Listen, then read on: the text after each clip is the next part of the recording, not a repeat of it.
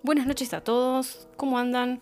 Mi nombre es Cecilia Lontrato y les doy la bienvenida a Hablemos del Miedo.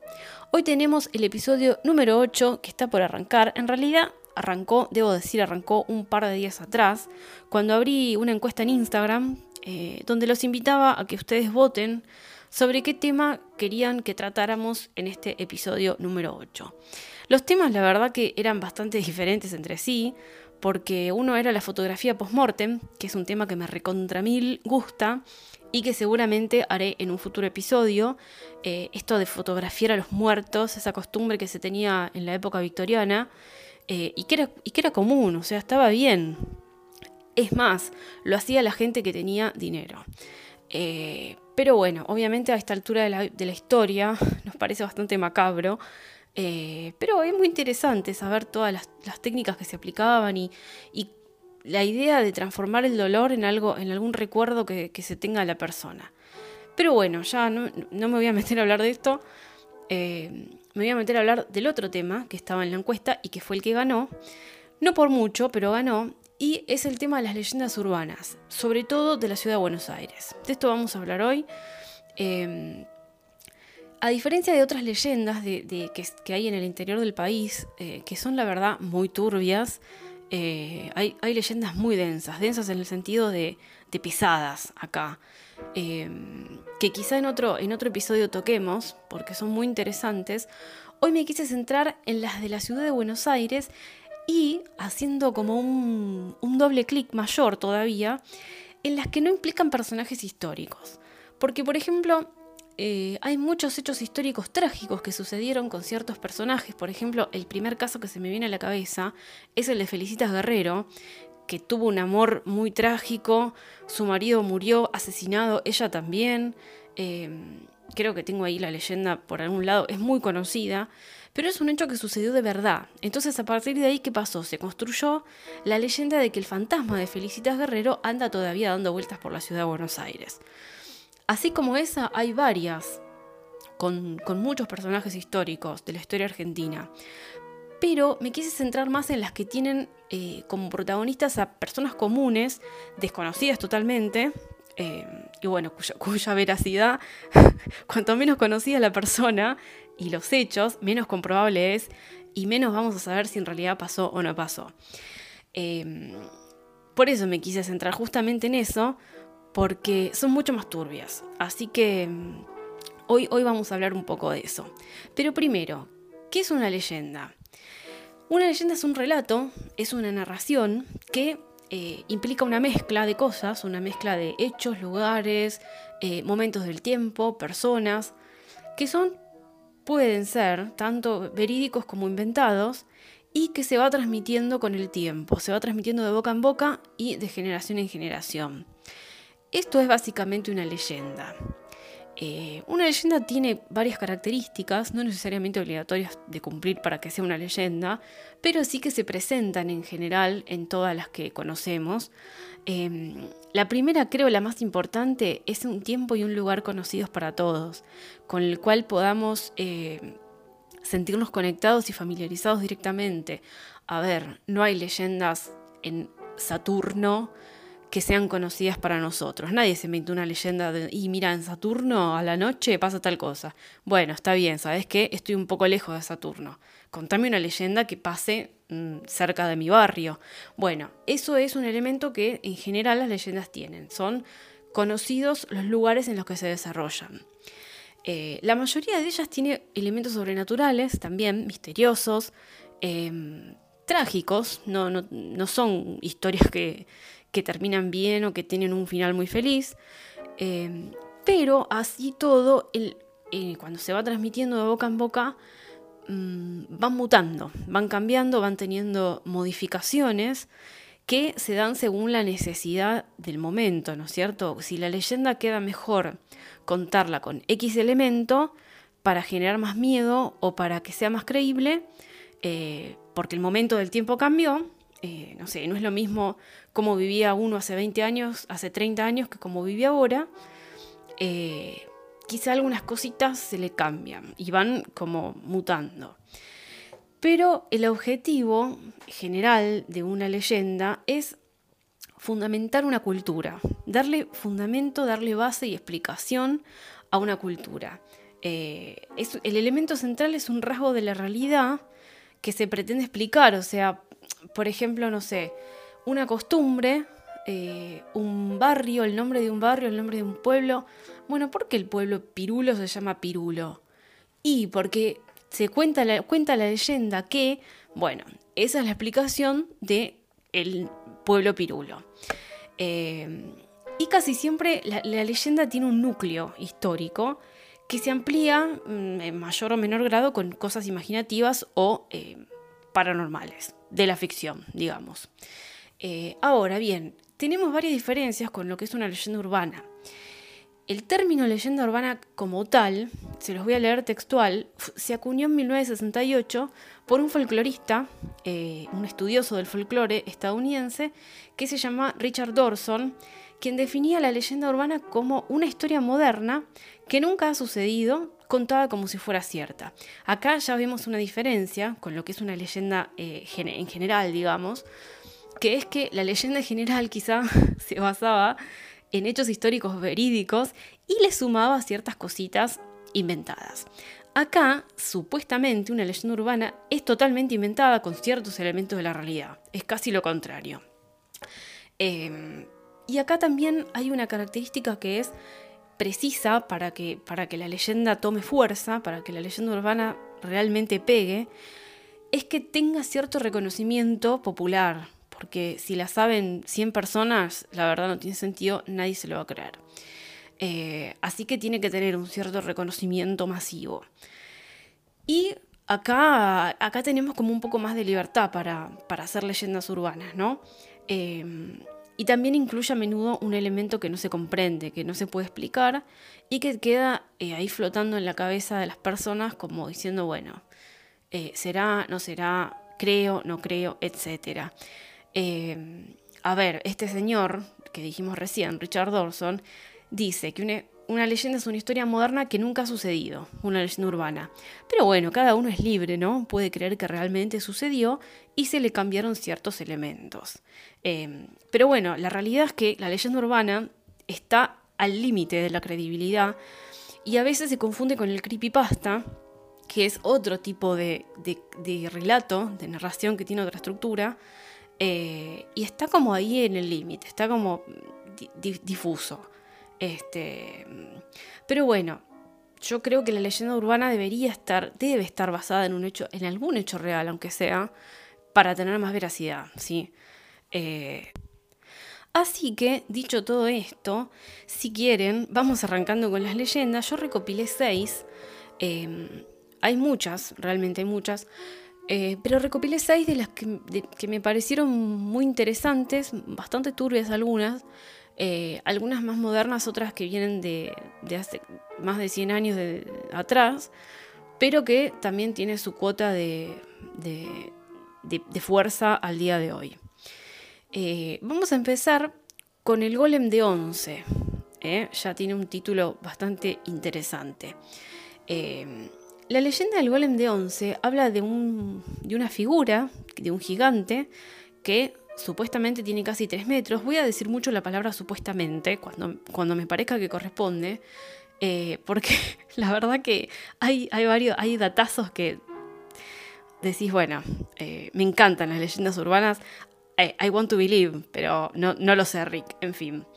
Eh, supuestamente es un gigante de casi 3 metros que anda por ahí por las calles y por las noches en la zona de Once. Se trataría de un golem que fue traído por inmigrantes judíos en el siglo XIX y al que se le encomendó la importantísima misión de cuidar a los habitantes del barrio de Once. Eh, se supone que vive en alguno de los pasajes de la zona, como el Victoria o el Colombo, y que solamente se lo ve de noche. Eh, ¿Para qué? Para ayudar a los vecinos y a la gente a que no sea atacada, a que no tenga accidente, que los roben, que los lastimen, que los ataquen y los protegen eh, en los momentos de peligro, digamos, ¿no?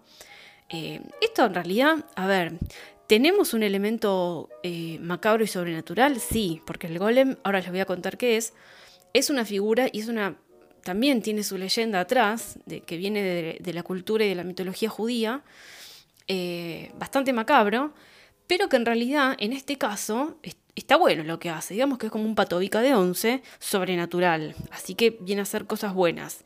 Em, vamos a ver qué es un golem. Eh, un golem es una figura inanimada, es una, una figura que se construye a partir de materia inanimada, pero que cobra vida, entre comillas, eh, cuando una persona, que es su creador, cuando el creador le da como cierta chispa divina. Eh, y digo cierta chispa divina porque el creador en general es una persona relacionada a la santidad o a alguien muy relacionado con, eh, con ser devoto a Dios. En hebreo moderno, la palabra golem significa tonto o incluso estúpido, esto les leo literal, y parece ser que el nombre deriva de la palabra gelem, espero estar pronunciándolo bien, eh, que significa materia en bruto. ¿sí? Entonces, a partir de una materia en bruto, se le da forma y se le otorga esa chispa divina que supuestamente esa facultad de otorgar esa chispa divina la tiene alguien muy relacionado a Dios. Em, a ver, la historia del golem, eh, las primeras historias sobre golems, vienen, datan desde el principio del judaísmo y eran creados a partir de barro y dándole después esa, chispa divina de, las que les hablé y que le da vida. Em, básicamente se puede hacer un paralelismo con la creación de Adán, ¿no? Eh, Adán se crea, eh, en un principio fue descripta de hecho como la creación de un golem. Entonces, desde ese punto de vista, eh, ciertas, estas personas con un grado de santidad y de acercamiento a Dios podrían adquirir algo de su sabiduría y de su poder.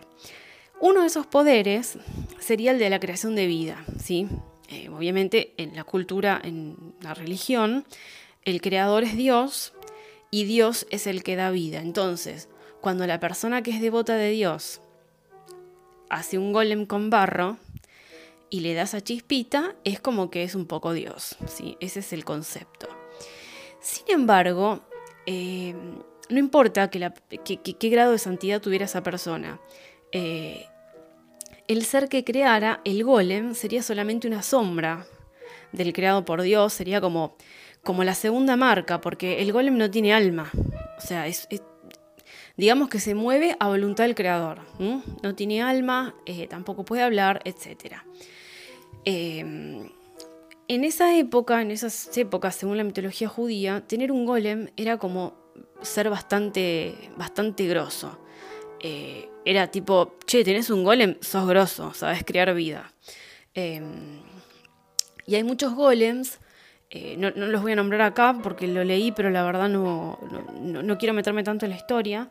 Eh, hay muchos golems, relatos de golems, que están relacionados a rabinos ilustres que realmente existieron en la Edad Media. Así que bueno, ahí tenemos ya el elemento real y los elementos sobrenaturales de la leyenda. ¿no?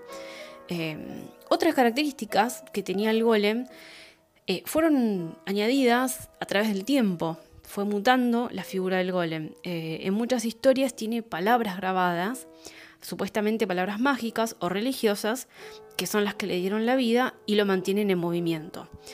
Por ejemplo, se le puede grabar en la frente el nombre Dios eh, y también se le puede grabar la palabra Emet, que significa verdad en hebreo. Eh, cuando se le borra, esto es un dato muy, muy, loco, cuando se le borra la primera letra a la palabra Emet, y se forma Met. Met significa muerte en hebreo. Entonces ahí qué pasaba? Cuando vos le borrabas la E, el golem se podía destruir o desactivar, quedaba así tiesito y no hacía nada más, quedando ahí el cuerpito de barro nada más. Em, a ver, los golems no son, obviamente no tienen alma, no tienen cerebro, no son inteligentes, no, no pueden pensar, solamente pueden seguir órdenes. Pero estas órdenes tienen que estar bien formuladas porque si no, cuidado con lo que deseas, se te puede venir en contra. Hay una anécdota, una anécdota digamos un relato de un golem que es famoso, eh, donde una mujer, la mujer de un rabino, le pidió a su golem que fuera al río a sacar agua. Piénsenlo. que hizo el golem, vació todo el río e inundó la ciudad. O sea, vos me pediste que saque agua del río, flaca. Bueno, acá la tenés. Eh, nada. Eh, eh, son literales. Así que hay que tener cuidado con cómo se le formula la orden. volviendo un poco a Once, a la leyenda de acá de Argentina, em, Once fue, es una zona, es un barrio de la capital federal que fue poblada gran parte, por gran parte de la colectividad judía que llegó a Buenos Aires.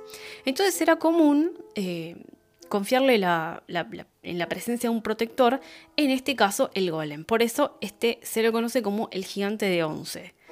Em, en la crisis de 1903, esto acá ya empezamos con algunos testimonios, se asegura haber visto al golem entre los lo que se llamaba sopistas. ¿Qué eran los sopistas? Eh, eran personas que se congregaban frente a las iglesias a, pedir comida y en general era lo que se le daba era sopa. Entonces por eso se los conocía como sopistas. Eh, se, vio supuestamente al golem eh, frente a ellos para, para, protegerlos. También se dice que se lo vio en el golpe militar del 30 con de Uriburu.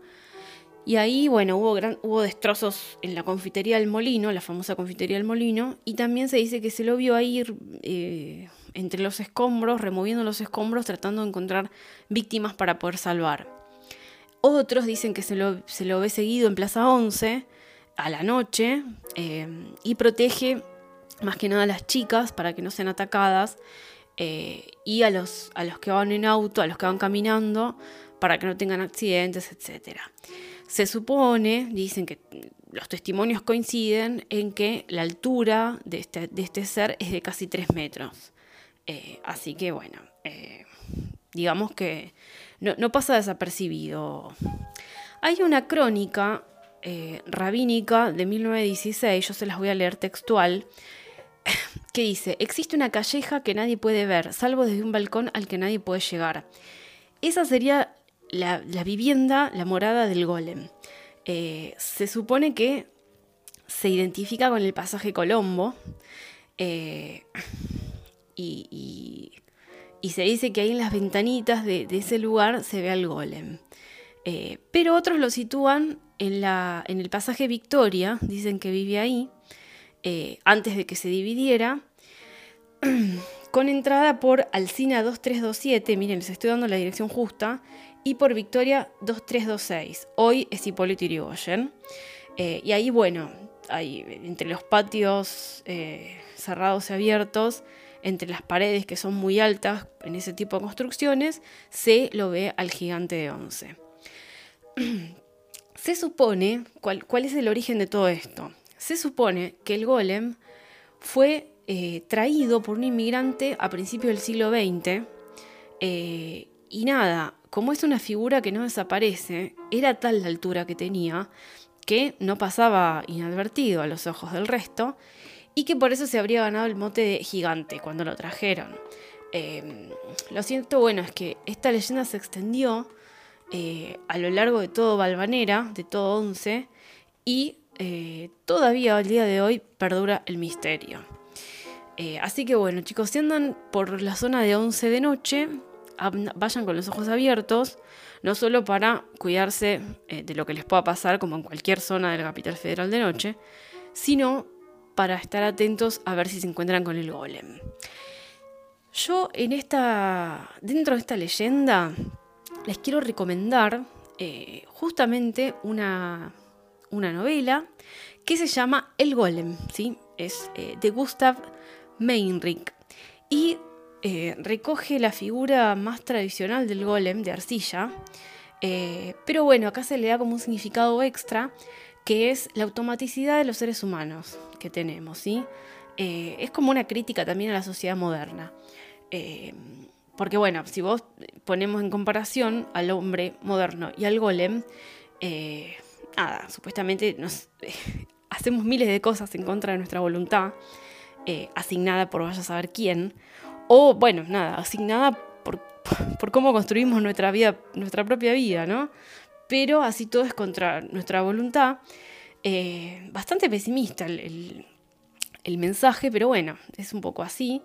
Este, y a la vez la historia tiene como una eh, cosita de, atmósfera misteriosa, tiene cosas cabalistas, bueno, un poco bastante dramático todo.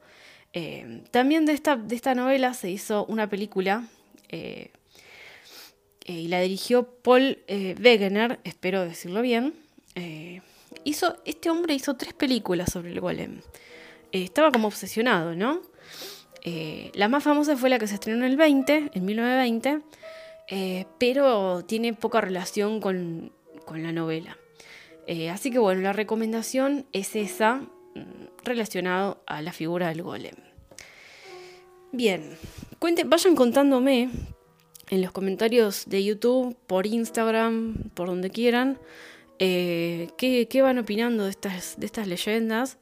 Y al final, bueno, si yo no conté alguna que a ustedes les copaba, eh, díganme, che, mira esta leyenda que está re buena y nada, vamos charlando por ahí. Eh, ahora me voy a meter con un barrio que personalmente conozco, sobre todo en mis épocas de estudiante secundario, eh, y es un barrio mítico. Si de leyendas hablamos, tiene que estar este barrio metido. Estoy hablando de Parque Chas.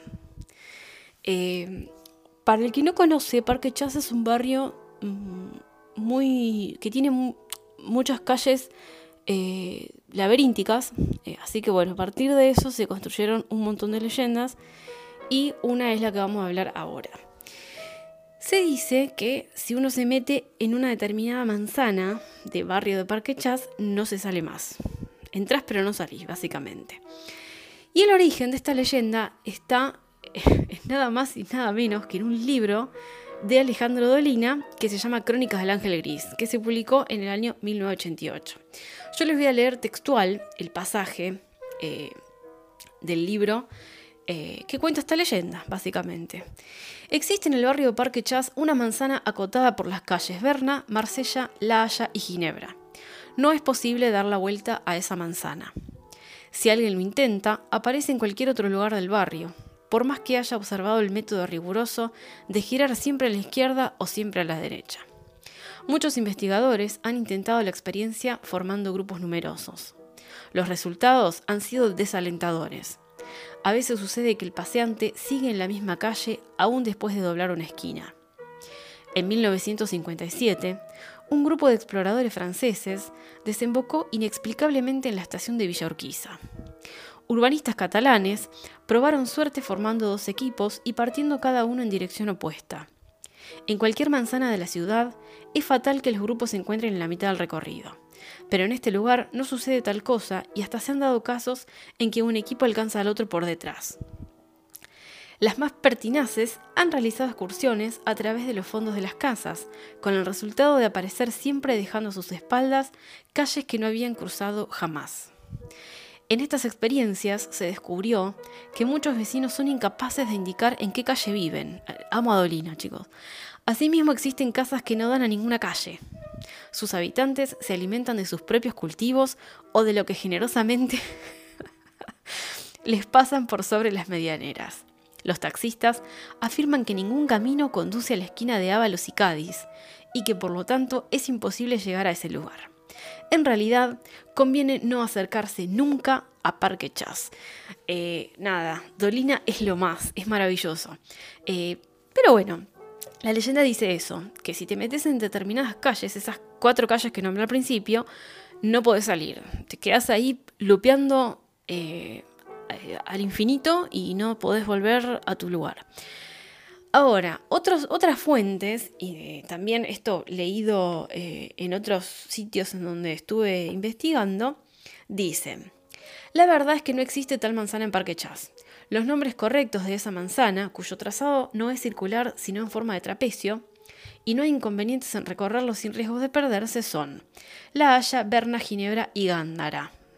Eh, recordemos lo que dice Dolina, que son estas calles de las que no salís, es Berna, Marsella, La Haya y Ginebra.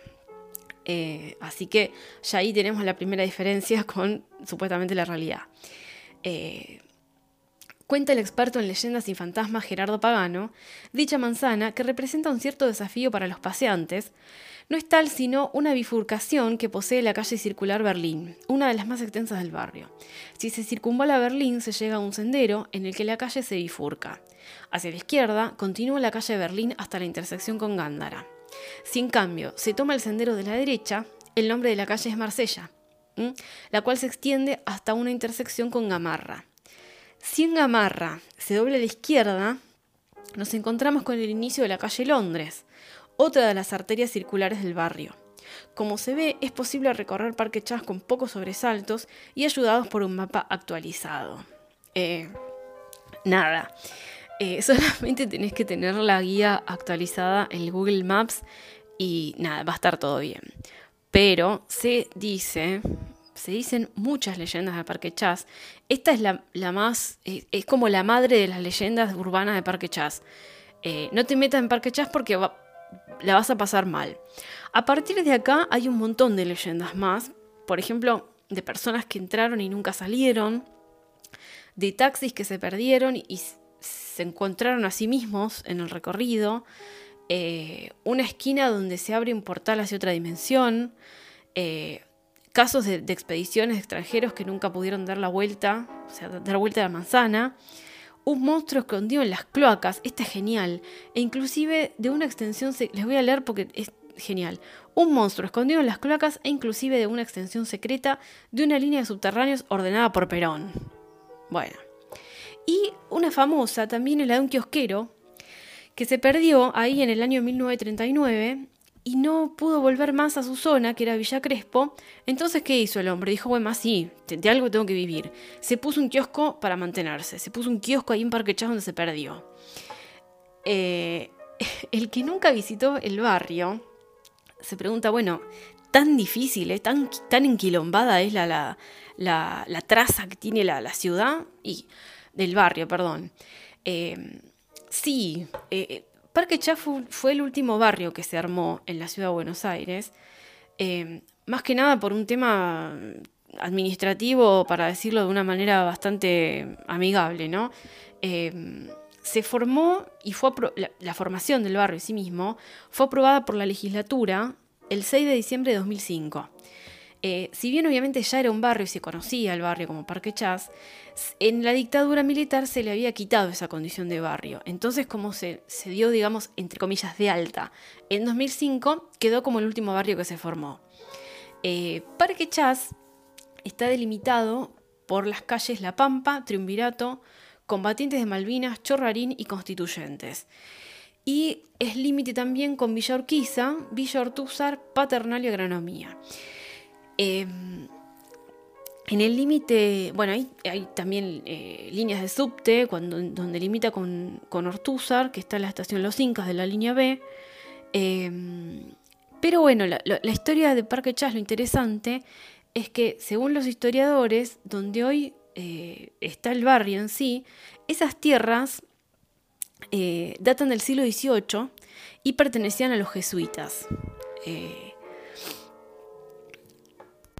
Posteriormente, eh, quien heredó esos terrenos fue Francisco Chas, que era sobrino de Manuel Belgrano, em, y que años más tarde, junto a sus hijos, eh, fundó una empresa que se llamó Sociedad Francisco Chas e Hijos, em, y en el año 1922 fueron autorizados por una ordenanza y decidieron crear un, poblado, un barrio, y lotearlo para que se construyeran casas. Em, entonces, cuando Francisco Chas y los hijos deciden lotear su quinta, digamos, descubren que si la dividían en 120 manzanas más chiquitas, en lugar de en 40, que correspondía a las 40 hectáreas que tenían lugar, eh, el negocio de la vivienda se les hacía más rentable. Chicos, leyenda o no leyenda, todo es un negocio en esta vida, ¿no? Este, así que por eso se, dividió en lugarcitos tan chiquitos. Em, que quedó también por, a ver, porque el primer trazado que lo hizo un ingeniero, eh, también, a ver, acá se combinaron dos cosas muy explosivas. Este señor Chas, que dijo, bueno, vamos a dividirlo en más eh, eh, espacios, y el ingeniero que contrató para que, haga para que haga el loteo. El ingeniero dijo, bueno, quiero darle un efecto de, medio loco, medio radiocéntrico, se, leí por ahí, em, y, y, se diseñó así. Este, al final no lo diseñó él, pero en la segunda planificación tomaron igual su idea. Em, porque dijeron, bueno, che, está, bueno, eh, vamos a salir un poco de la, de la monotonía de lo recto y vamos a hacerlo circular. Eh, así que por eso es, tiene Parque Chas el diseño tan particular de las calles. Eh, más o menos para que se entienda un poco por qué te perdés tanto supuestamente en este barrio. Y acá la recomendación que quiero hacerles de, de, lectura en este caso es justamente el libro de Dolina, Crónicas del Ángel Gris, de Alejandro Dolina, que se publicó en su primera edición en el año 1988. El, libro este es un libro muy bueno, a mí Dolina me gusta. Eh, es como, a ver, para los que no lo conocen, eh, es como que medio lo amas o lo odias a Dolina, pero bueno, a mí me gusta. Em, y acá, bueno, hay todas historias y relatos en torno a este personaje que es el ángel gris, em, que eh, pulula por la zona de flores y donde la mayoría del resto de los personajes se dividen como en dos grupos, que son los hombres sensibles y los refutadores de leyendas. Em, los hombres sensibles básicamente son eso, o sea, son hombres sensibles, honestos, em, muy sentimentaloides. Y los otros, los, refutadores de leyendas, son como más eh, descreídos, eh, como que, bueno, representan un poco el, statu quo, las instituciones, Em, que se dedican como a, desacreditar a, todo lo, raro que está sucediendo en el barrio. Este, y son más racionales, básicamente es, eso. Y después les quiero recomendar, y me quiero recomendar porque me pareció una sinopsis bárbara y no, la no lo leí el libro, pero investigando lo, encontré, un libro que se llama Seis calles, una historia de Parque Chas. Es de Manuel Gali y se publicó en 2008. Em, así que bueno, yo como no lo leí y lo quiero leer, eh, me lo autorrecomiendo, les leo la sinopsis. Seis calles es una novela ilustrada que se desarrolla en el barrio Parque Chas y sus alrededores. Ya no quedan tantos barrios como manda Dios, solo bloques de pavimento, cordones, veredas, árboles sin corazón. Pero Parque Chas resiste, resiste todo. Su protagonista, un adolescente inquieto, músico inspirado y solitario, narra los extraños episodios que suceden en esas calles hechas para perderse. Allí él se siente invulnerable y resistente, como su propio barrio, en medio de un mundo que se ha brutalizado. Al mismo tiempo, reflexiona sobre la pérdida de la inocencia y la búsqueda de su propia identidad con la esperanza de tocar el cielo con las manos de una buena vez haciendo uso del lenguaje típico de su edad y sin reprimir su costado más poético, construye un relato vertiginoso y fascinante que se renueva de una página a otra. Una historia típica, despojada e inquietante a la vez, como el mismísimo Parque Chas. Bueno, ahí tenemos una historia eh, de 0 a 100 del barrio mismo. ¿eh? Así que nada, me llamó la atención y por ahí está, está muy buena. Em, no sé, yo, si alguna vez ustedes fueron por ahí, eh, sí, entras en el barrio y la verdad crees que te perdés. Crees que vas en círculo y no salís. Pero bueno, eh, a mí nunca me pasó de haberme quedado ahí. Yo ahora estoy eh, sana y salva fuera de Parque Chas. pero igual es un barrio lindo, está, está bueno. si tienen la oportunidad, vayan. no les aseguro que vuelvan, pero bueno, queda, queda su decisión y criterio. ahora vamos a vamos al transporte, ¿sí? El transporte, el bendito y querido transporte público de Buenos Aires. Nos vamos a meter, eh, vamos a, las profundidades, vamos a meternos en la línea A de subtes. Este, ¿Qué dice esta leyenda? Que hay seres extraños en la línea A.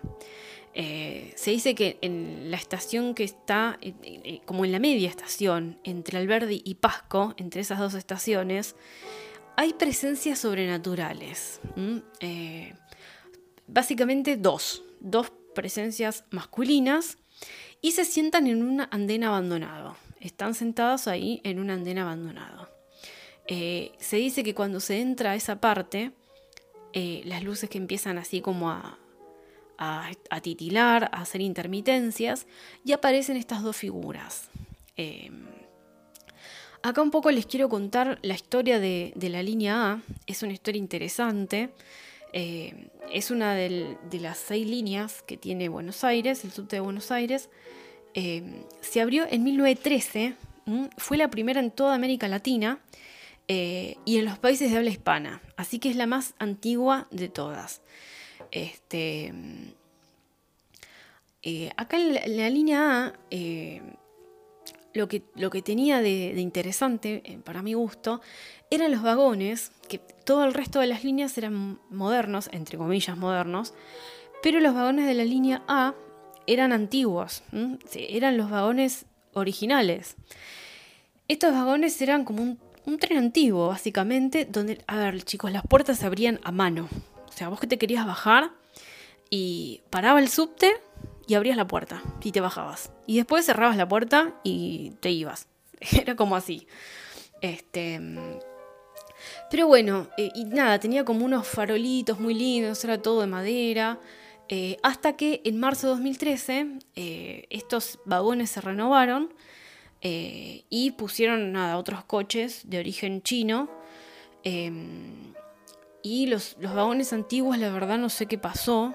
Eh, yo realmente los hubiera, eh, yo si soy un, inversor, yo los hubiera comprado y los hubiese diseminado por lugares estratégicos de la ciudad y hubiera hecho bares, hubiera hecho eh, barcitos con eso porque era re lindo para eso. pero bueno, no sé qué pasó con eso. así que bueno, la línea A tenía su magia, su encanto, se movía mucho, se movía todo. Y lo que tenía interesante era que los, los, los asientos eh, podías cambiar el respaldo, digamos. Eh, podías quedar mirando para un lado o mirando para el otro. Eh, así que bueno, esta leyenda dice que durante, durante la construcción de, esos, de esa antigua línea, tan, tan atrás en el tiempo, pasaron cosas horribles. Básicamente eso. Una de esas cosas fue que dos obreros italianos fallecieron ahí, eh, en la construcción, al ser aplastados por una viga durante la construcción. Eh, parece ser que la empresa constructora mm, decidió hacerse la boluda, tapar todo y cancelar la construcción eh, de esa media estación entre Alberdi y Pasco por motivos de seguridad. entonces, se dice que cuando uno viajaba en esos vagones antiguos, eh, podía tener la mala suerte de encontrarse eh, a estos obreros muertos cuando las luces empezaban a titilar, en ese lugar exacto del recorrido. Eh, podías encontrarte ahí con los obreros muertos mirándote así con esos ojos negros a las personas que estaban viajando, ¿no? Así que bueno, esa es la, leyenda. Eh, en internet, mira, justo sobre esta leyenda hay muchos testimonios supuestamente recogidos de personas que los vieron. Eh, eso es lo que tiene de bueno quizá las leyendas urbanas actuales, ¿no? Que vos podés cruzarte con gente que quizá por su gestión o porque realmente eh, le pasó, pudieron corroborar la leyenda misma dice que hay gente que escuchó, bueno, obviamente la historia, eh, que están ahí sentaditos, que los vieron efectivamente sentados en ese, eh, en ese andén a medio hacer, eh, que hay que tener mucho cuidado con ellos porque no son amigables, son, hostiles. otros dicen que no, que también encima de todo, porque bueno, estás, ahí tenemos lo lo que se le agrega ¿no? a la leyenda. Dicen que también hay una chica con vestido de novia que, se suicidó, em, que se suicidó ahí en la línea A. Eh, una señora dice que se cortó la luz y, que le pareció ver a, estos dos hombres con el uniforme al costado del tren.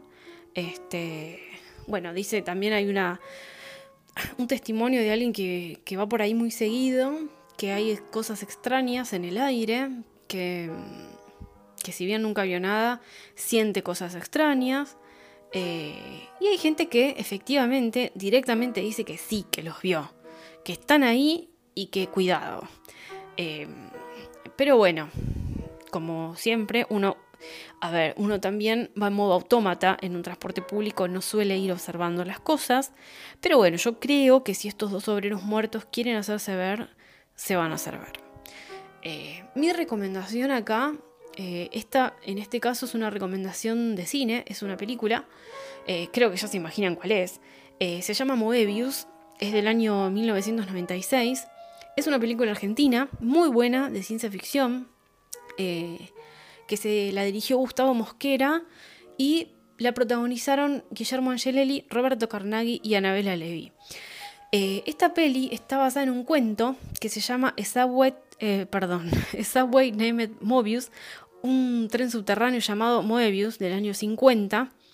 Em, y la historia cuenta eh, que uno de los controladores del subte eh, descubre que desaparece una formación entera. ¿sí?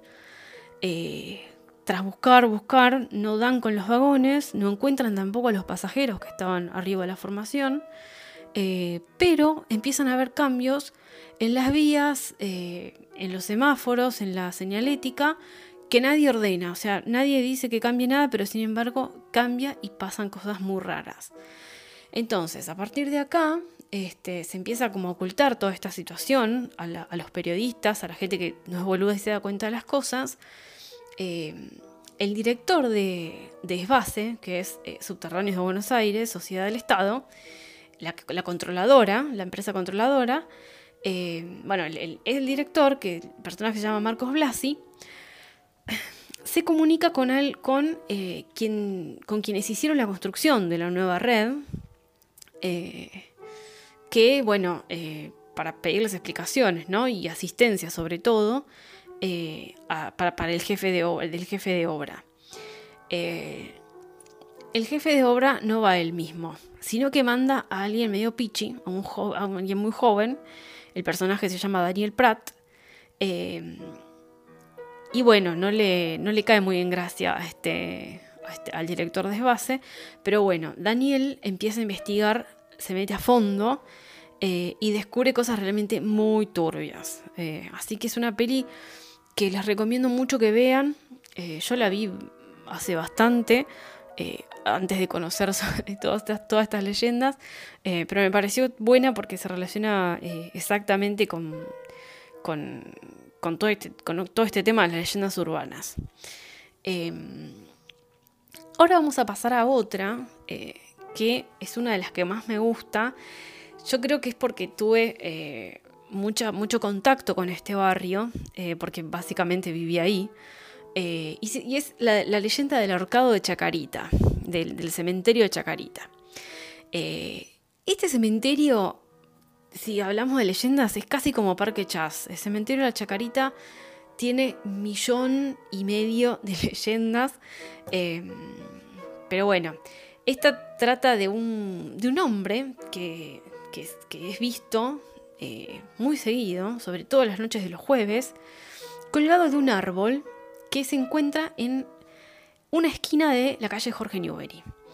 Eh, supuestamente es un señor que aparece de noche eh, y también se dice que aparece en los días de luna llena. Acá ya tenemos varios datos, ¿eh? jueves, luna llena, bueno.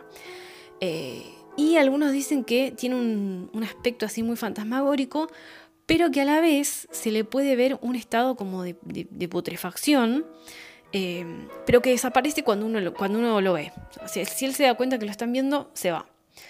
Eh, esa es la leyenda.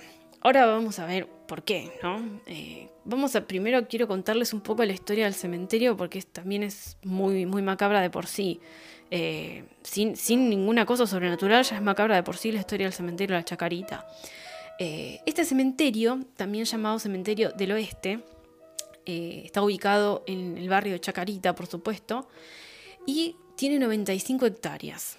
Es el más grande de la ciudad y es uno de los más grandes de, Latinoamérica también. Eh, es, un, el, lugar donde está el cementerio de la Chacarita. También tiene eh, ciertas características que lo hacen como más turbio porque está cerca de, de un ferrocarril, ¿sí? Si bien tiene mucho tránsito, porque Chagarita es un barrio de mucho, mucho tránsito, eh, si uno va de noche por ahí, no es muy lindo que digamos. Aparte, caminar por un por, bordeando un cementerio eh, al que no le da una cosita, al menos mínima, y tienen como agua en, las venas, digo yo. Em, la construcción del cementerio eh, en sí misma, el origen de la construcción, fue una epidemia, porque eh, no, había lugar, entonces tuvieron que construir un cementerio para los muertos que morían de fiebre amarilla. Esto fue en 1871, acá tuvimos una epidemia muy grande de fiebre amarilla en la ciudad, y fue la, el origen de la construcción, porque los cementerios existentes em, no, daban abasto. Eh, acá teníamos dos cementerios, el cementerio del sur, que era el actual, es el actual Parque Bemeguino, y el cementerio del norte, que es actualmente el cementerio La Recoleta.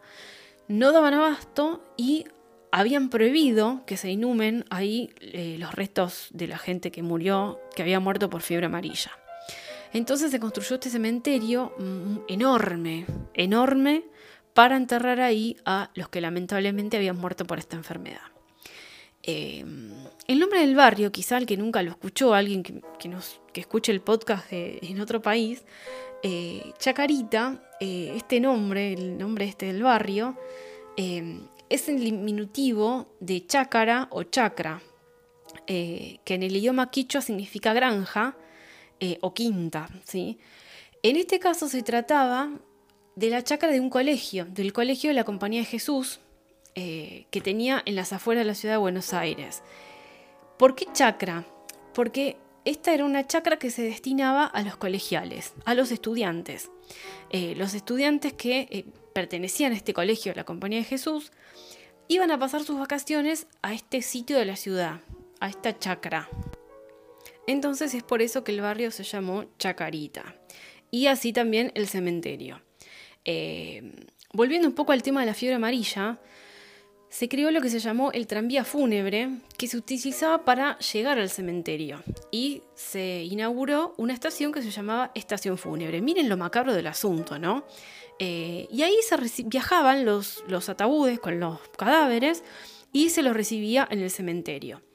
Eh, a ver, además está decir que ante tanta demanda, si se quiere, eh, el cementerio no tenía unas buenas condiciones de higiene, porque bueno, justamente había demasiadas víctimas. Y un dato que tengo acá es que se llegaron a cremar 564 cadáveres en un día. Y según testimonios, en un día murieron 14 empleados. Eh, pero bueno, nada, se generaban muchos olores, la falta de salubridad también. Eso inquietaba a todos los vecinos del barrio y el cementerio se clausuró en 1875. Eh, pero bueno, siguió funcionando hasta diciembre de 1886 cuando se lo clausuró definitivamente. Pero de todas maneras es de público conocimiento que el cementerio posteriormente siguió funcionando, volvió a funcionar. Eh, y bueno, de hecho es conocido por todos. Yo tengo varios familiares enterrados ahí, así que nada, eh, es como muy cercano. Em, volviendo un poco a la leyenda, eh, la leyenda dice que eh, alrededor de Chacarita, del cementerio, eh, se encuentra por las noches de los jueves de luna llena, digamos que es un fantasma con varios requisitos. Yo, tipo, si, no es jueves, si no es luna llena, yo no voy. Em, en la calle Jorge Newbery, a metros de, cruzarse con las vías, un, hombre colgado de uno de los árboles, que, el, árbol que está más cercano al muro del cementerio. Se supone que está en una de las ramas más altas que cuelga de ahí. Eh, y los que lo vieron dicen que em, está como en estado de putrefacción, aunque se lo ve, digamos que no en un estado corpóreo, no, se lo ve como eh, semi-transparente, eh, pero que se le ve bien toda la podredumbre. Eh, y algunos dicen que tiene ropas antiguas y sucias. Eh, con este dato, lo que se puede llegar a sospechar es que era víctima quizá de la fiebre amarilla o no. la leyenda oficial, entre comillas, dice que se trataba de una pareja en donde la chica eh, había contraído eh, efectivamente la fiebre amarilla y que murió. Eh, la enterraron ahí en el cementerio y el novio se suicidó para estar con ella. ¿sí? Fue una historia de amor y tragedia. se dice que el, el, chabón se acercó lo más que pudo a la tumba de la novia, al lugar donde estaba la tumba de la novia, porque evidentemente no entró al cementerio, y se acercó en uno de los árboles de la calle. Em, nada, dicen que los que lo vieron dicen que ahí está colgado y se balancea, tiene como los ojos desorbitados, la lengua afuera.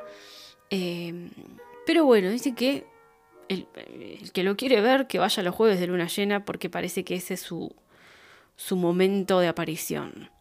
Em, otra versión de la leyenda dicen que fue el espíritu de un hombre que él tenía la enfermedad, que él tenía fiebre amarilla, eh, y otros relatos dicen que se trata de el alma de un hombre que no perdió a su novia sino a su padre por la, por la fiebre y decidió suicidarse. Em, así que bueno, eh, acá tenemos una de las tantas leyendas que hay en el cementerio de la Chacarita. Eh, yo recuerdo haber ido de muy chica bastante seguido al cementerio a visitar la tumba de mi abuela, eh, no, de mi abuelo, perdón, de mi abuelo. Em, y yo tenía fascinación por ese lugar, porque eh, tenía zonas, eh, no, a ver, nosotros en, la ciudad de Buenos Aires tenemos los dos cementerios más conocidos, que uno es el cementerio de la Chacarita y otro es el cementerio de la Recoleta. El cementerio de la Recoleta, antiguamente, porque ahora ya no, tenía, era como muy muy bien cuidado estaba.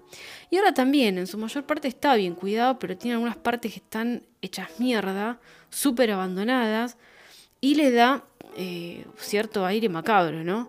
Bueno, Chacarita es mucho más mm, humilde, eh, digamos que no tiene tantos panteones chetos, quizá. Este, uno si va a la Recoleta eh, y, ve los panteones, ven, algunos panteones son tipo un departamento, un ambiente, o sea, un lujo. Pero bueno, Chacarita no, no es así. Y hay, había tumbas muy, muy abandonadas, en muy mal estado, porque obviamente ahí si no le das mantenimiento, eh, cada cierto tiempo, si la familia no pone plata para mantener la tumba de su, de su persona fallecida, eh, nada, queda ahí a la merced de los elementos, ¿no? Eh, así que bueno, es un cementerio muy grande, tiene muchas, muchas, muchas, muchas tumbas. Y algunas estaban como si fuera una película de terror, con las cruces torcidas, todas derruidas, con la foto de, la persona muerta ahí que puso la familia toda carcomida. Eh, y bueno, tenía ciertos lugares sobre todo las, los nichos. No, para, nichos no. Bueno, no, nichos no.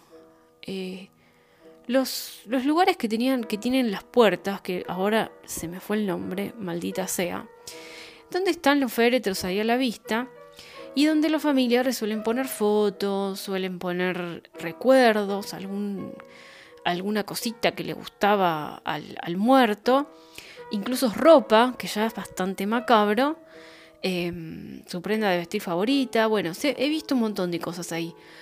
Pero una vez, eh, bueno, yo lo voy a contar, no sé. Vi uno de estos eh, lugares, eh, uno de estos cuartitos donde se guardaban los féretros. En la repisa, en una de las repisas, había un frasco con algo adentro que, mm, según lo que yo vi, eh, tenía forma de feto. Eh, no sé, chicos. Eh, yo era muy chiquita, quizá era otra cosa, pero lo que vi fue eso y tengo todavía la imagen en la cabeza. Quizá la imagen de un niño, de la imaginación de un niño distorsionada, y yo que ya era bastante macabra, quizá lo distorsioné y vi cualquier cosa, Pero bueno, eh, ¿vieron esas, esas cosas que lo hacen correr a uno de chiquito, rajar a la mierda de donde está y correr literal eh, varios metros hacia adelante? Bueno, así me pasó cuando vi eso. Eh, y bueno, uno en Chacarita puede encontrarse cualquier cosa, sinceramente. Así que bueno, lo macabro del cementerio existe, está. La muerte es algo con que, bueno, no, no queremos lidiar los seres humanos, así que siempre le vamos a encontrar algo negativo. Y eh, entre todas esas cosas se construyen y se tejen todos estos, todos estos tipos de leyendas que alimentan todavía más el morbo y lo macabro. Em, vamos a pasar a otra, eh, que también está relacionada, pero con el barrio de Chacarita.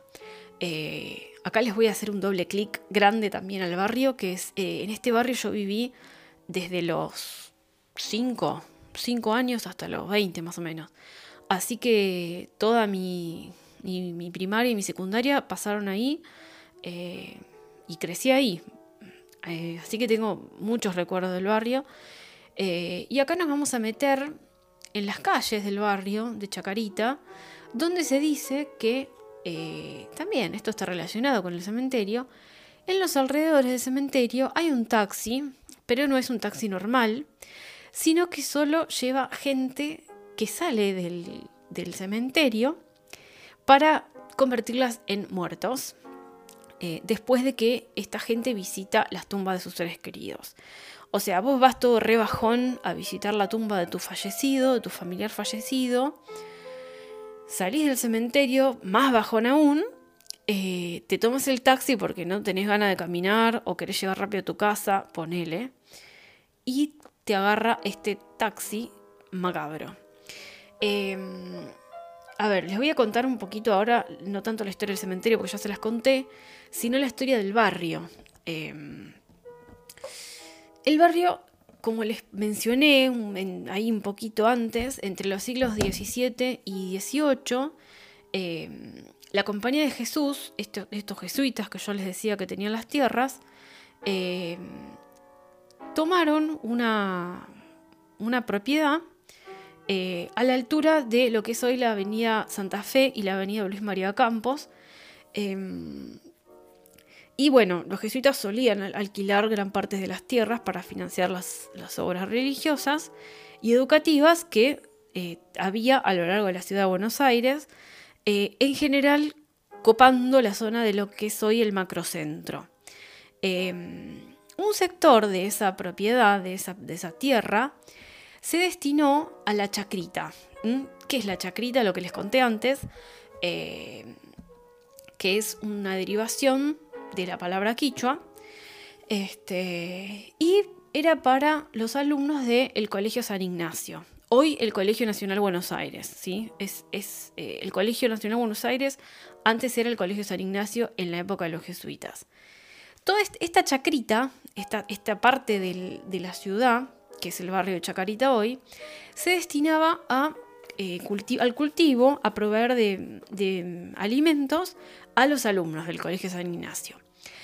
Em, bueno, ahí también se construyeron oficinas para, la administración de todos los edificios que tenía, para el, alojamiento de los, de los sacerdotes, etc.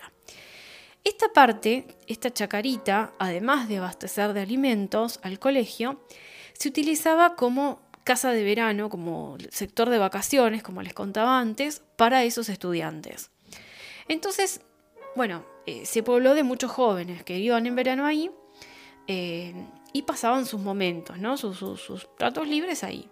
Entonces se empezó a llamar la chacrita de los colegiales, lo que derivó en la chacarita de los colegiales, lo que terminó derivando en un nombre más corto que fue Chacarita. Eh, colegiales también es un barrio de la ciudad que está lindante a Chacarita, eh, y era parte de lo mismo, no era parte de la misma tierra, pero se llamó colegiales, así que quedó como dividido en dos. Eh, entonces, bueno, Chacarita era eso, básicamente, la chacra de los estudiantes.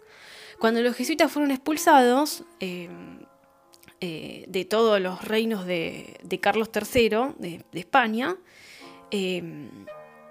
en 1777 todo lo que era de los jesuitas pasaron a ser propiedad de la corona española. Entonces, todas esas tierras del barrio actual de Chacarita, eh, primero pasaron al reino y después con la Revolución de Mayo eh, fueron propiedad del gobierno de Buenos Aires. ¿sí? Esa es básicamente un poco la historia del barrio. ¿no? Em, ahora yo les, quiero contar algunos detalles que a mí me, siempre me llamaron la atención del barrio. Em, uno era el, en la actualidad, ¿no? cuando yo era chica, uno era el Parque Los Andes, que era una plaza enorme, enorme, enorme, enorme, em, que los sábados y los domingos, los fines de semana, eh, se destinaba a una feria, había una feria de antigüedades, ¿sí? ahora no, ahora me encantan, pero si había algo que, dos cosas había, que de pendeja me rompían las pelotas soberanamente, eran las antigüedades y las iglesias. Chico, dato aparte, ¿no? No podía entrar a una iglesia, era una cosa que, a ver, no me daba ni tristeza ni nada, no me gustaba, era una cosa que decía, hoy no, no quiero entrar acá, no quiero estar acá. Las antigüedades lo mismo, me rompía soberanamente las bolas que me llevaran a la plaza. Eh, en vez de jugar, bueno, después me llevaban a jugar, sí, pero primero me tenía que fumar toda la feria de antigüedades, toda mugrienta, no era mugrienta la feria, a ver, quiero decir esto. Las cosas antiguas están viejas, entonces a mí no me gustaba eso, yo quería moderna, quería la modernidad, bueno, después cambié de pensamiento. Em, bueno, entonces uno de esos recuerdos que tenía era eso, la, feria del Parque Los Andes, ¿no? Eh, y era bastante eh, raro, porque también la plaza eh, se conectaba, no se conectaba, quiero decir que estaba ahí nomás del cementerio de la Chacarita.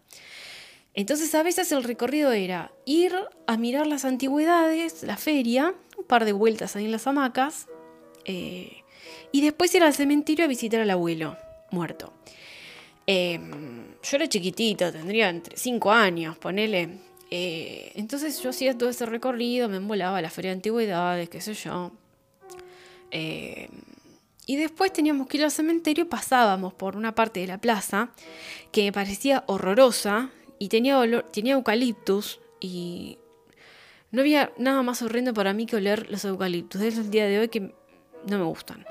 Eh, pero me daba miedo, no sé, me parecía extraña la sensación de oler los eucaliptus.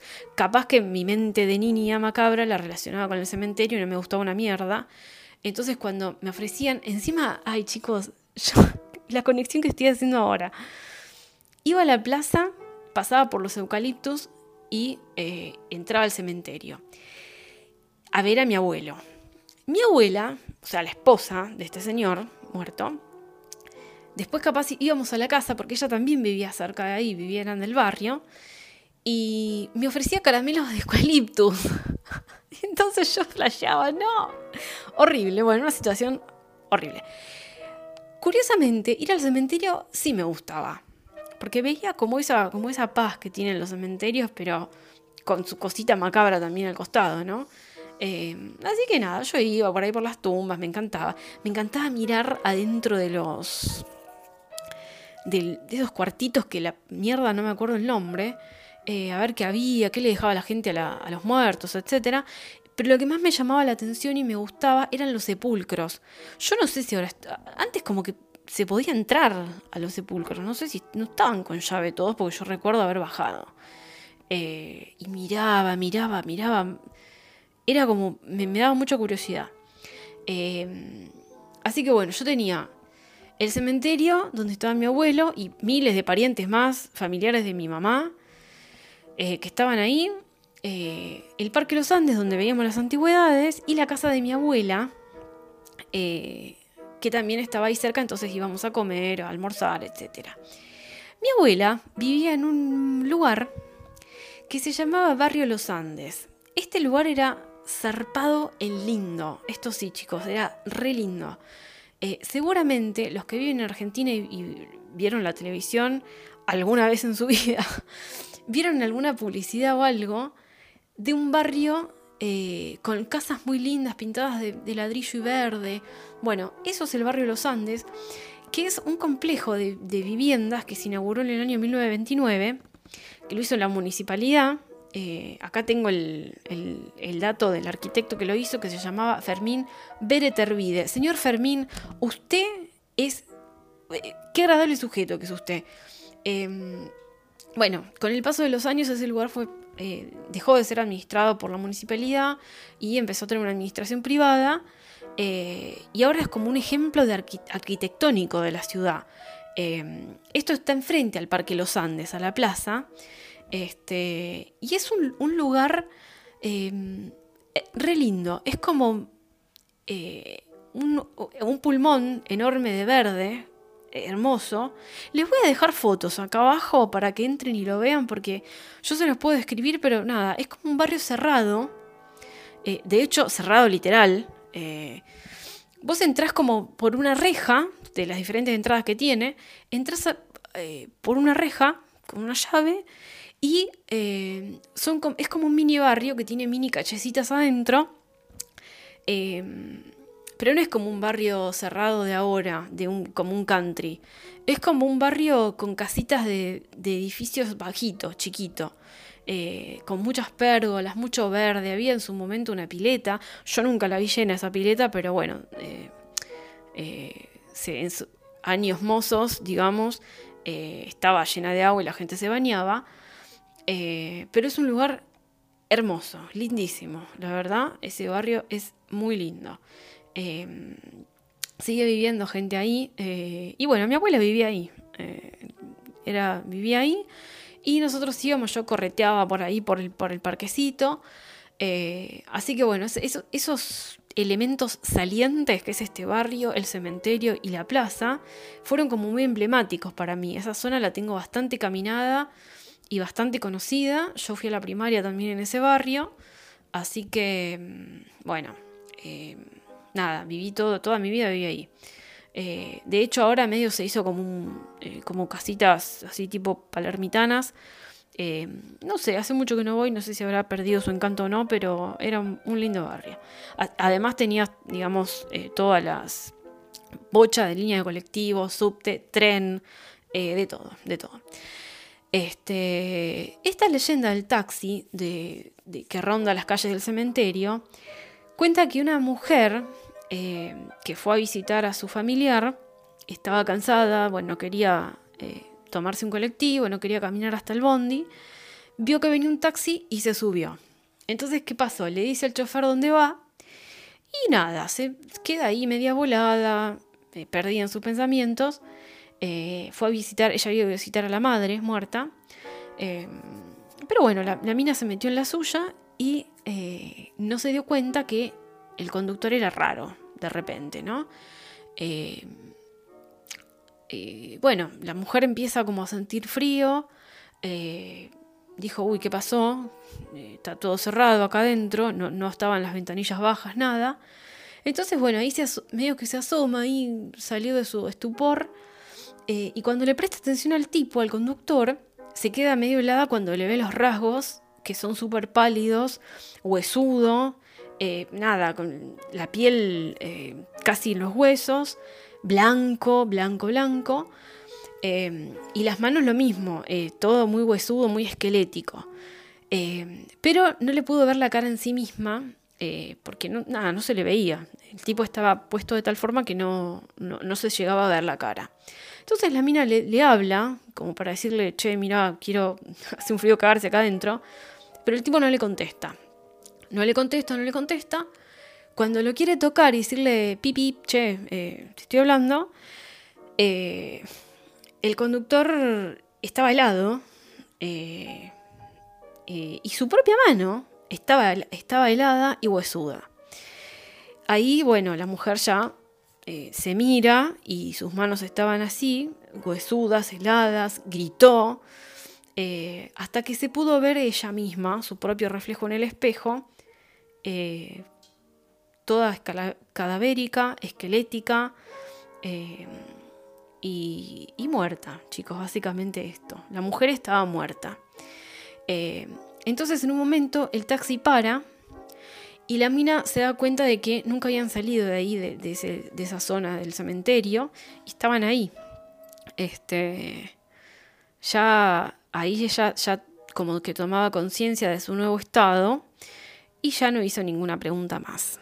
Eh, así que básicamente es eso, no, no se suban a un taxi cuando van por ahí, porque puede ser este, eh, que, recoge pasajeros en estado de depresión, de llanto, eh, bajoneados por haber visitado un pariente fallecido y los mata.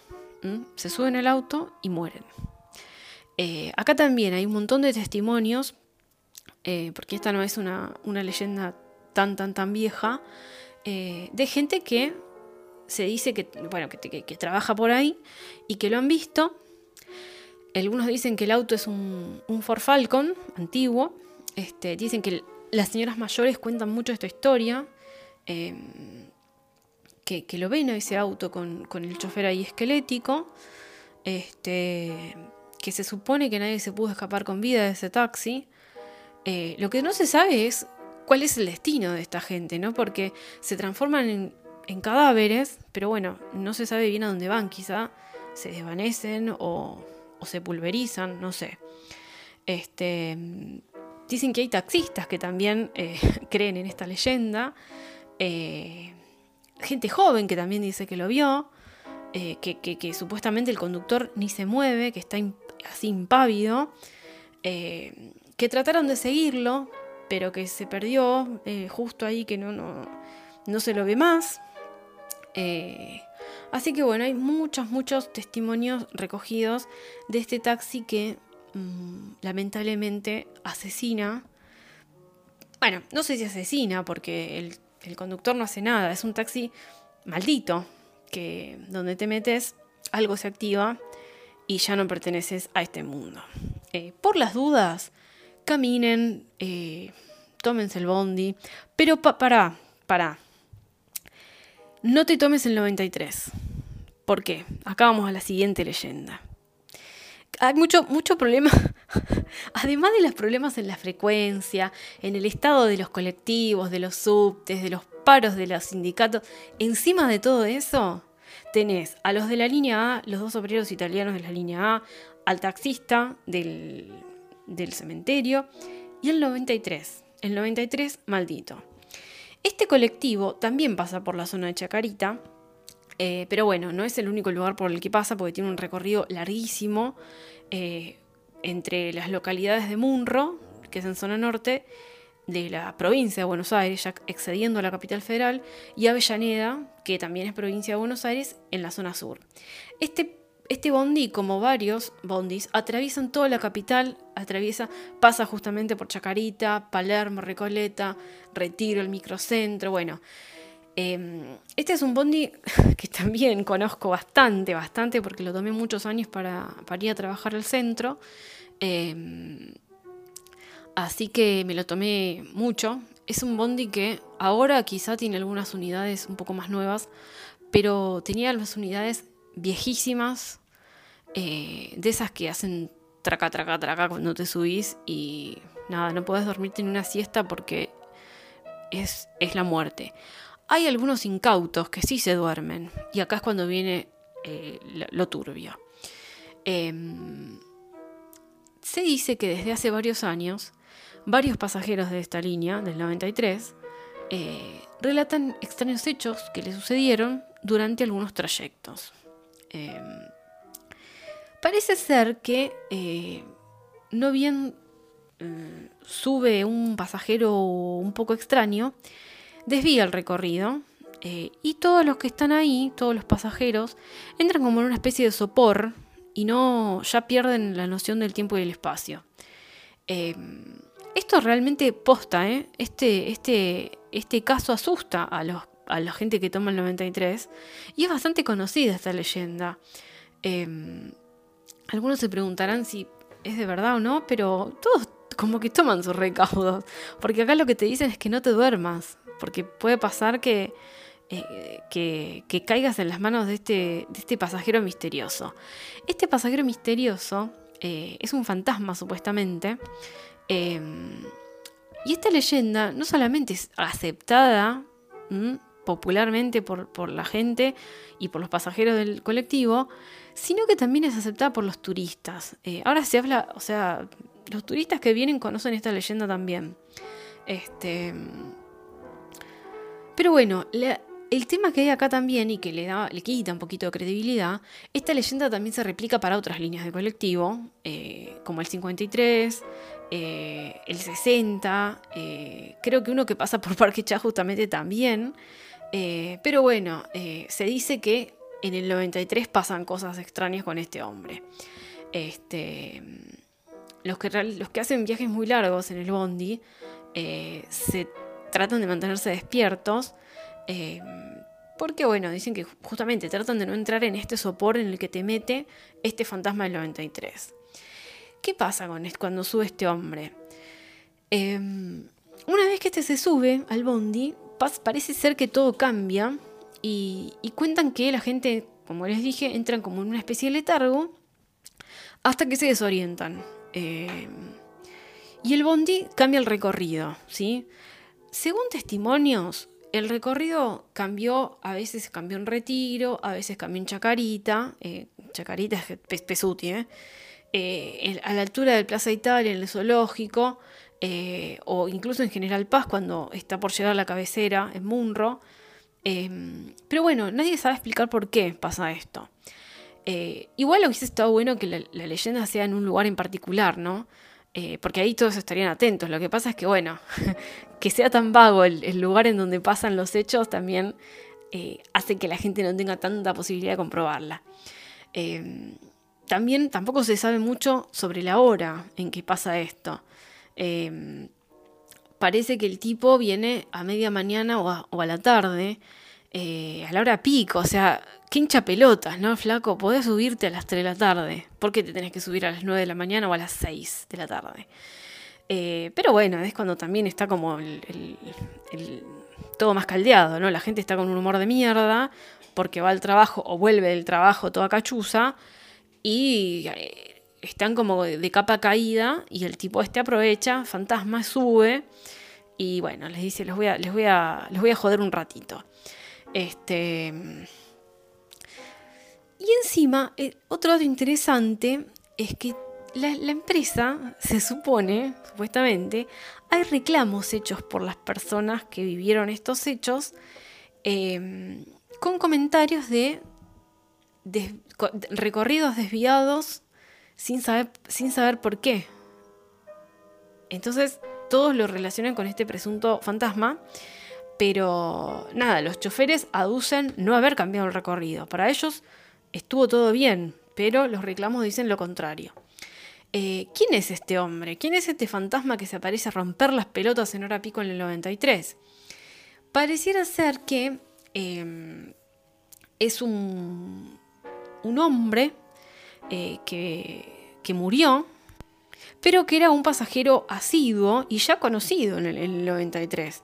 Según dicen algunos, tiene una especie de sobre todo eh, y sombrero que va vestido medio de la antigua, medio, medio de la época del 20, del 30. Em, y que bueno, quedó ahí pululando el, hombre, el fantasma. Eh, y bueno, los efectos que hace es que eso, hacer que las personas caigan en este estado de que el sueño los vence que no puedan mantenerse despiertos. Eh, y acá quizá empieza un poquito antes de que él suba. Entonces parece ser que cuando te estás durmiendo bien y no sabes bien por qué, eh, es porque está a punto de subir este hombre. Yo particularmente les cuento que las veces que me habré dormido en el 93, no, no, no sé, no, las puedo contar. Eh, yo me tomaba el colectivo para ir al trabajo que quedaba en microcentro. Eh, después me iba a la facultad, eh, yo lo tomaba cuando era estudiante. Así que eran, eran mis épocas de estudiante, épocas en donde uno está fisura, donde uno ya no puede más con su alma. Y creo que, nada, yo vivía en un estado de sopor constante. A ver, los estudiantes son así, digamos, no Cambia, cambia el espacio y el tiempo, cambia el sentido de la realidad cuando uno es estudiante. Esto es algo para investigar, ¿eh? ¿eh? así que yo estaba como nada, perdida y dormida todo el tiempo, básicamente dormida todo el día. Em, entonces yo recuerdo incontables veces haberme dormido en el colectivo y tan profundo que nunca, si cambió el recorrido no me di cuenta. Este, porque yo hacía eso, yo en mis épocas de estudiante en el colectivo o leía o dormía, porque no quería perder el tiempo. Em, así que, bueno, y la mayor parte de los días dormía, no estudiaba en el colectivo. Em, y me dormía tan profundo que no nunca me percaté si el colectivo cambió de recorrido. Eh, incluso a veces me despertaba por mis propios golpes en la ventanilla eh, del, bondi.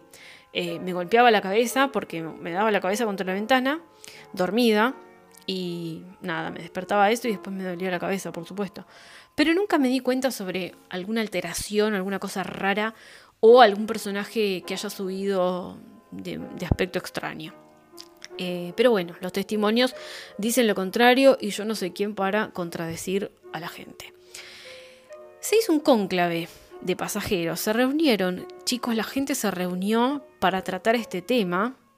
Em, y nada, se, se autoconvocaron y, nada, organizaron una reunión en un café eh, donde fueron algunos pasajeros afectados porque se supone que la presencia del fantasma es real. Eh, todos coinciden en que algo raro sucede en, los recorridos del 93. Pero bueno, en sí nadie pudo confirmar eh, si siempre se aparece en el mismo coche, en el mismo número de coche, o si se aparece en otros que, de, los, de, los, eh, de las unidades. Em, hubo, un relato de, un, de, un, hombre que en ese cónclave supuestamente habló y dijo lo siguiente, les voy a leer. Los que aquí estamos tenemos bien claro que los colectivos de la línea 93 salen de Munro, cruzan la avenida General Paz, pasan por Saavedra, Coglan y después de atravesar el barrio de Chacarita llegan a Palermo. Luego continúan por el zoológico, las avenidas del Libertador y las Heras, el barrio de la Recoleta y por último llegan a Retiro y el microcentro. De allí toman Alem y Paseo Colón, atraviesan San Telmo, Montserrat y La Boca, con rumbo a la cabecera en Avellaneda. Pero lo que sucedió en el caso que pude comprobar trasciende todo lo que uno puede imaginar. Cuando subió él, el chofer sin darse cuenta salteó varios de esos barrios que nombré y de repente llegamos a la General Paz. Es algo inexplicable y hasta el momento nadie pudo impedirlo. Eh, bueno, esto es lo que dijo una persona cuando se reunieron ahí con los demás pasajeros. Eh, no se conoce la identidad de esta gente y eh, lo que dice es que, bueno, él va desde Coglan hasta Diagonal Norte y Florida. y además dijo que es muy común que esta persona eh, que las personas eh, se, duerman eh, y que a él le pasó que fue presa de este, de este fantasma y que él estaba en Chacarita y que cuando se despertó ya pasó por el zoológico. Em, pero parece ser que el colectivo nunca atravesó los barrios que están entre Chacarita y el zoológico. entonces, bueno, la pregunta que nos hacemos es, ¿qué es lo que pasa en ese tramo, no? Cuando uno se duerme, eh, y, se despierta en otro lugar en tan poco tiempo. Bueno, ¿qué pasó? Bueno, eh, parece ser eh, que simplemente el fantasma hace saltar, hace saltear esa, parte del recorrido. No, nada, es, es, como para joder, digamos. Igual está bueno, ¿no? Porque ahora que pienso, si vos, vos te subís al 93, no sé, en Chacarita, y tenés que llegar a Retiro. Ahora no sé por qué está el Metrobús, pero que hace todo un poco más rápido. Pero antes, cuando no estaba el Metrobús, eh, era el infierno mismo el recorrido del 93. Eh, se tardaba mucho. Eh, ponele, no sé, de Chacarita Retiro, una hora. Sí, una hora. es un tiempo precioso. Así que si este hombre este buen hombre, ¿eh? para mí es un, ser del bien. Hace que el recorrido sea más corto, bienvenido sea, no sé, digo yo. Este, así que bueno, como ven, hay muchas historias entre el barrio entre los barrios de Chacarita, Coglan, eh, Villa Urquiza. En la zona de las facultades, yo les voy a contar, esta, esta leyenda no, no, no, no, la, no la relevé, digamos, en, la investigacioncita que hice. Pero se lo voy a contar porque me estoy acordando ahora. Y es una leyenda en la que, a ver, esa famosa frase de no creo en las brujas, pero que las hay, las hay. Bueno, yo fui estudiante de la Facultad de Ciencias Económicas.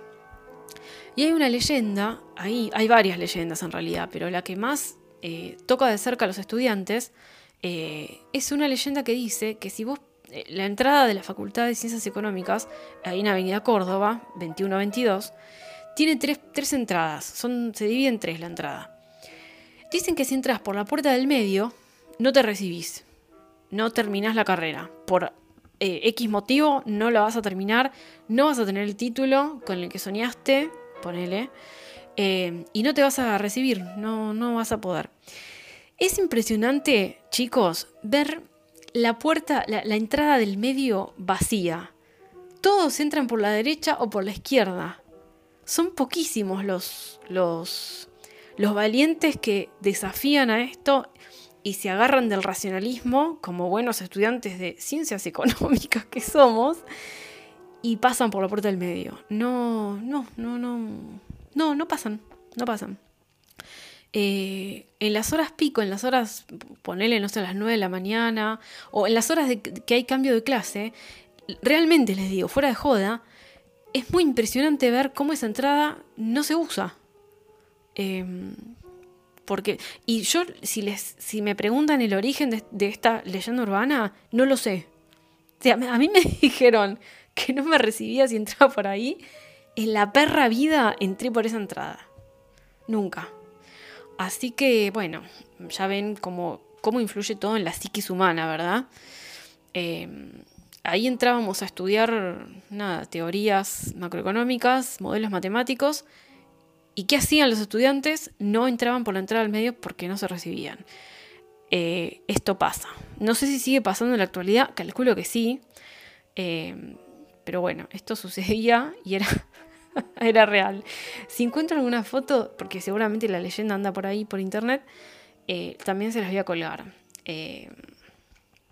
así que bueno. También hay otra leyenda dentro de la facultad que dice que el aula, creo, el aula 1 era, o el aula 13. Bueno, alguna de esas dos eh, no podías rendir ahí porque te iba para el orto. Eh, bueno, nada, esa evidentemente refutadísima porque toda, hay un montón de gente que entró ahí y le fue bien. Pero lo bueno, al margen, lo interesante de la Facultad de Ciencias Económicas eh, era que antes era parte de la Facultad de Medicina, esa facultad. Entonces ahí tenían el crematorio abajo, eh, la, morgue, de hecho la morgue judicial del Poder Judicial de la Nación está, es parte del edificio de la Facultad de Ciencias Económicas. Eh, y bueno, ya no, no se usa para cremar gente, pero se usaba en la antigüedad, en la antigüedad, o sea, se usaba en épocas anteriores, se usó, y lamentablemente también se usó en la dictadura militar, eh, y no hay muy buenos recuerdos, por supuesto, del asunto.